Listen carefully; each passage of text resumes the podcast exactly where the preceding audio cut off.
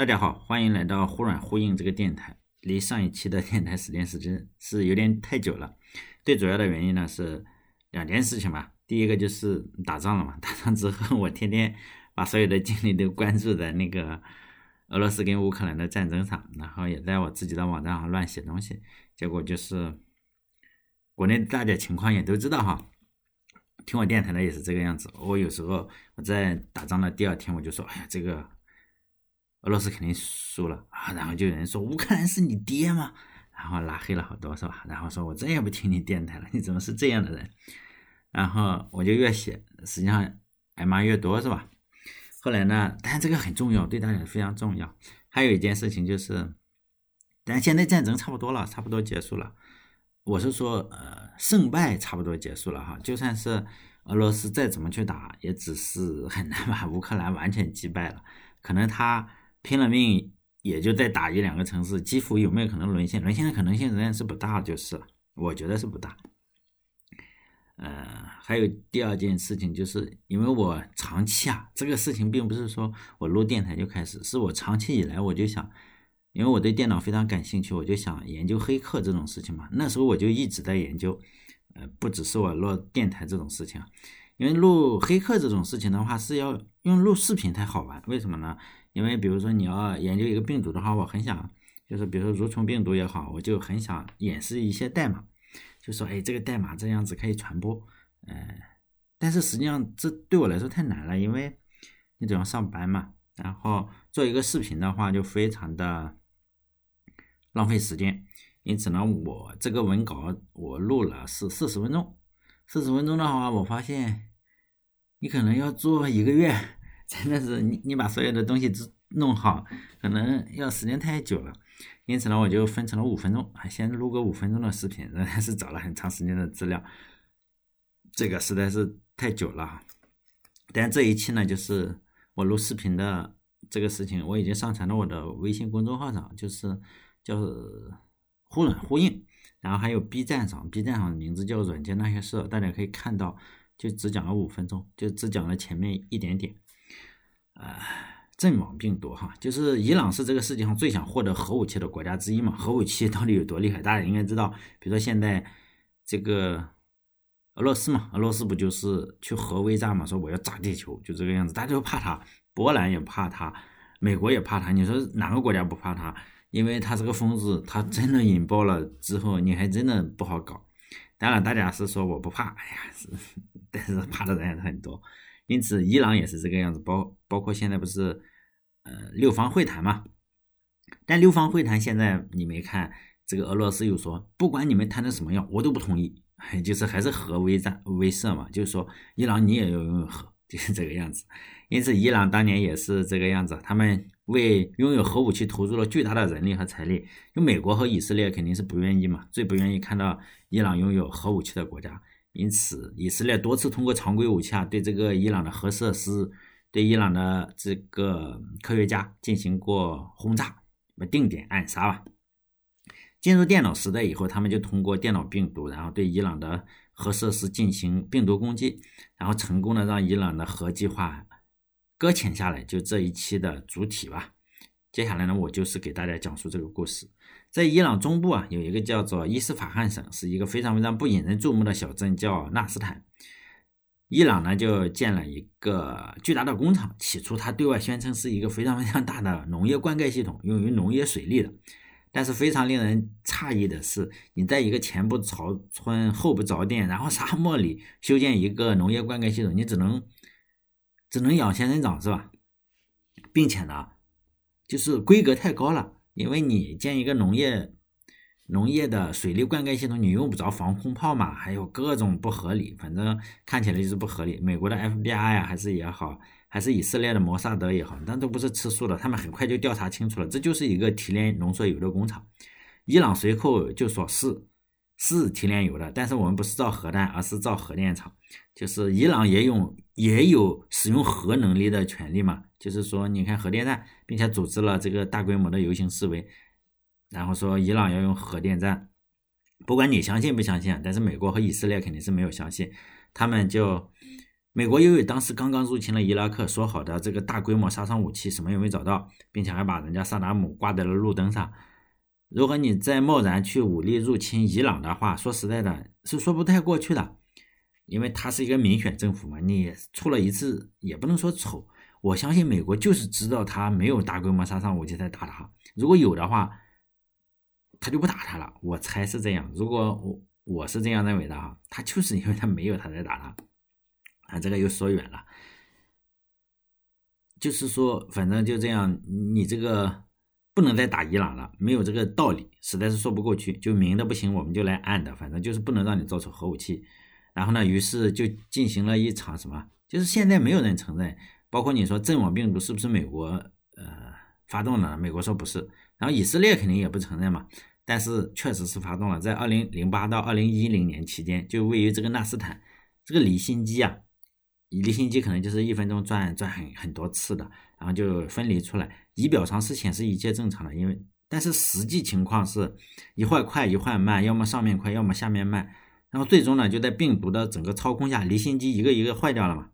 由于离心机是关键的部件，然后控制系统是被西方企业卡脖子。这个伊朗跟中国关系也很好，卡脖子也也差不多，也经常差不多。然后呢，就是脖子又被卡住了。伊朗你造不出合呃就是合格的离心机，然后这个浓缩铀工厂然后被迫关闭了好几年。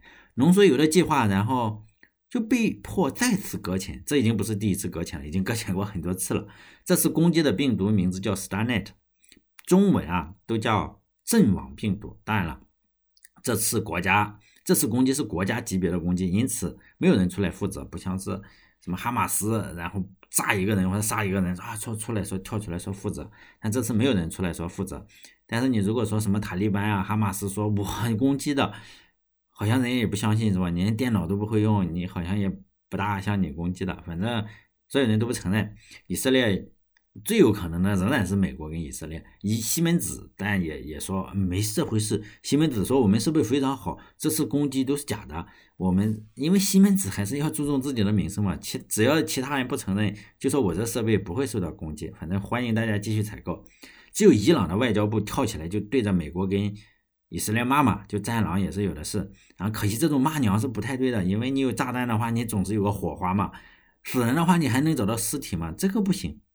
它是一种病毒，你的你就知道你的离心设备坏了，你拍一个照片，打外行人也不知道你这个 离心设备坏了是吧？所以呢，这种骂就是拳拳打在棉花上，人家也不承认是他干的。最后伊朗怎么办？伊朗就让他那原子能的副总裁叫阿加扎德黯然离职了，就 goodbye 了是吧？你别干这个副总了，也是一样。你看到副总是什么？副总就出来。顶锅的，他肯定有个正总，是吧？原子能正总，正总干什么？继续干，再找个副总上来。但对伊朗来说，阿加扎德的离职可能就是对他个人的一种惩罚；对以色列来说，这就减轻了工作压力嘛，减轻了工作就不用加班了，因为他总是要加班去杀阿加扎德这种事，你不当了就不杀你了。因此，以色列实际上在阿加扎德这个职位上已经杀了五人了，至少五人。对阿加扎德来说，就是说我可能当不了这个副总了，但是命保住了。以色列也是说，虽然虽然你正好你离职了是吧？这个炸弹钱就省下了，就是这个样子。